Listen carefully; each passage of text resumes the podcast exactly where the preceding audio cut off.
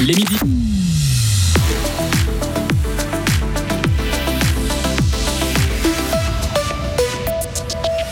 Les victimes d'abus sexuels attendent réparation et plus la justice traîne, plus ils en souffrent. C'est ce qu'a montré la LAVI, la loi fédérale d'aide aux victimes à l'occasion de son 30e anniversaire. C'est la semaine d'action contre le rhumatisme, l'occasion de s'intéresser à la fibromyalgie, une maladie de bonne femme, comme certains l'ont appelé durant des années. Et la Suisse gagne sans briller face à Andorre dans les qualifications pour le prochain euro. Dans les, dans les buts, il y avait un fribourgeois qui n'a pas eu beaucoup de boulot.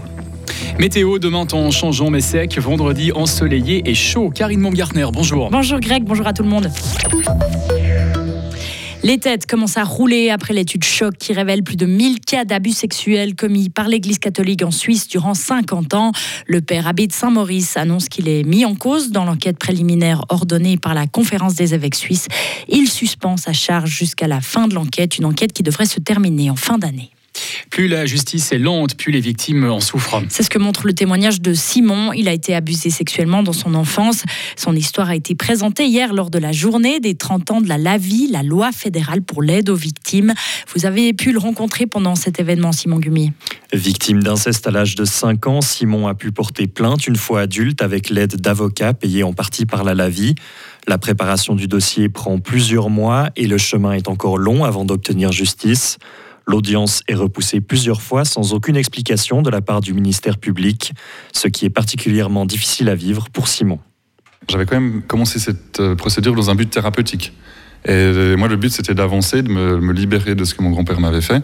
Ce qui m'aide, en fait, c'était d'être actif dans cette procédure et de m'engager, justement pour me défendre.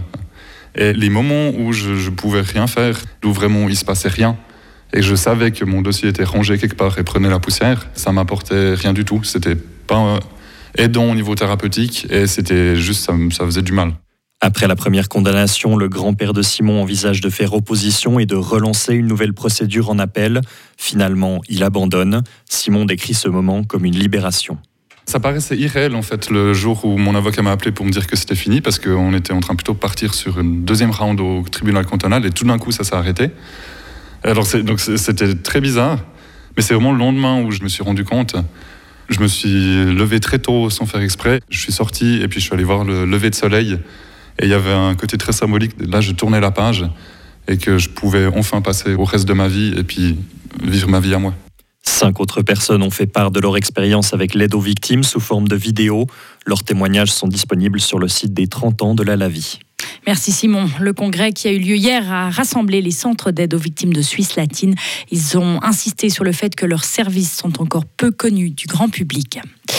Au chapitre justice, on ne sait toujours pas d'où viennent les kilos de cocaïne découverts dans l'entreprise Nespresso à Romont. Le ministère public rend aujourd'hui une ordonnance de suspension contre inconnu. Les personnes impliquées n'ont pas pu être identifiées. On s'en souvient de cette affaire, c'était en mai 2022. La police fribourgeoise découvrait un demi-million de poudre blanche planquée dans des sacs de jute. La cocaïne est partie du Brésil, a transité par la Belgique avant d'arriver en Glane. L'enquête a par contre révélé que la drogue dure n'était pas destinée à l'entreprise Nespresso. La procédure est donc provisoire provisoirement suspendue. Elle pourrait reprendre en cas de nouvelles informations. Un cours d'eau pollué à Muriste dans la Broye, un produit indéterminé a créé de la mousse dans le ruisseau des Combes. La police s'est rendue sur place hier. L'écosystème est touché, mais aucune mort de poisson n'a été constatée. Une enquête est en cours une maladie de bonne femme. C'est en ces termes peu élégants que la fibromyalgie pathologique qui touche les fibres musculaires a parfois été qualifiée. 80% des personnes concernées sont effectivement des femmes qui souffrent le martyr et souvent en silence parce que la fibromyalgie ne se voit pas et jusqu'à peu ne s'expliquait pas.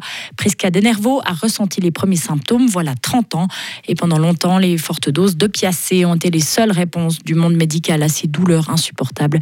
Puis elle a changé de médecin et de traitement par la même occasion j'ai dû faire un sevrage. J'ai dû passer à tout à fait autre chose et je me suis rendu compte que mon corps ne pouvait plus accepter autant de médicaments. Donc j'arrive à une base limite de ce que je peux endurer de, de douleur donc ma douleur est quotidienne, de jour, de nuit, tout le temps.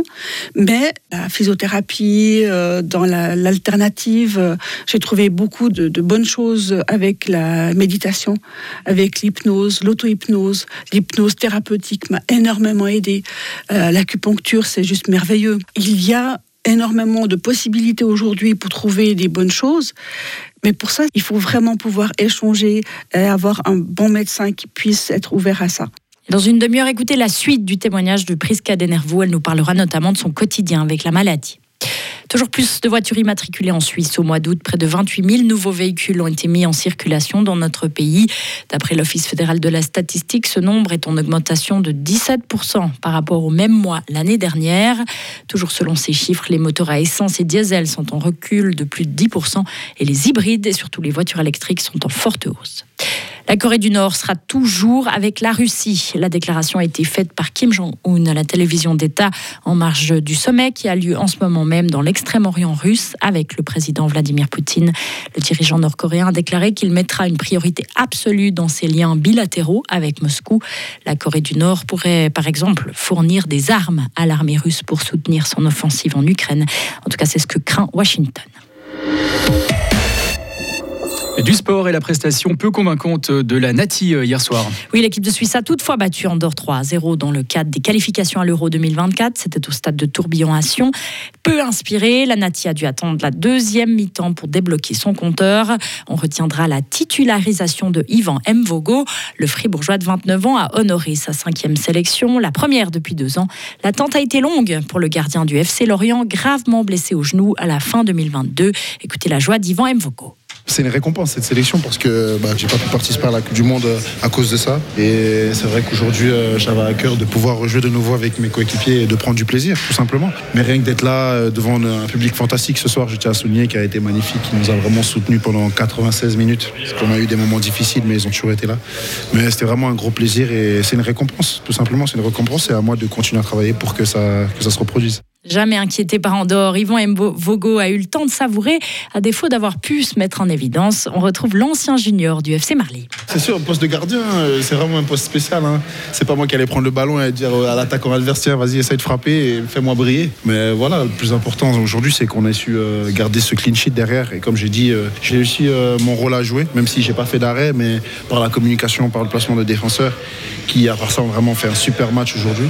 Mais voilà, franchement, je préfère faire des matchs comme ça que de faire 15 arrêts, mais sur ces 15 arrêts, tu as 2-3 boulettes et après on dit bah c'est la faute du gardien. Donc euh, voilà, des fois de temps en temps, il faut se mettre un peu en retrait, il faut savoir euh, être humble et aussi apprécier le travail, le fruit du travail de tes coéquipiers. Et voilà, c'était le cas aujourd'hui. Des propos recueillis par notre envoyé spécial avec l'équipe de Suisse, Julien Traxel. Un autre fribourgeois a foulé la pelouse du stade de Tourbillon. Le Saint-Ginois Michel Abicher est rentré en jeu en toute fin de match. Après six matchs joués dans ses éliminatoires de l'Euro, la Nati est en tête. Elle compte deux longueurs d'avance sur la Roumanie. Retrouvez toute l'info sur frappe et frappe.ch. La météo avec Frappe, votre média numérique régional.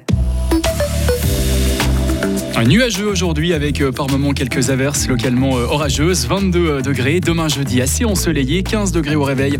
23 demain après-midi.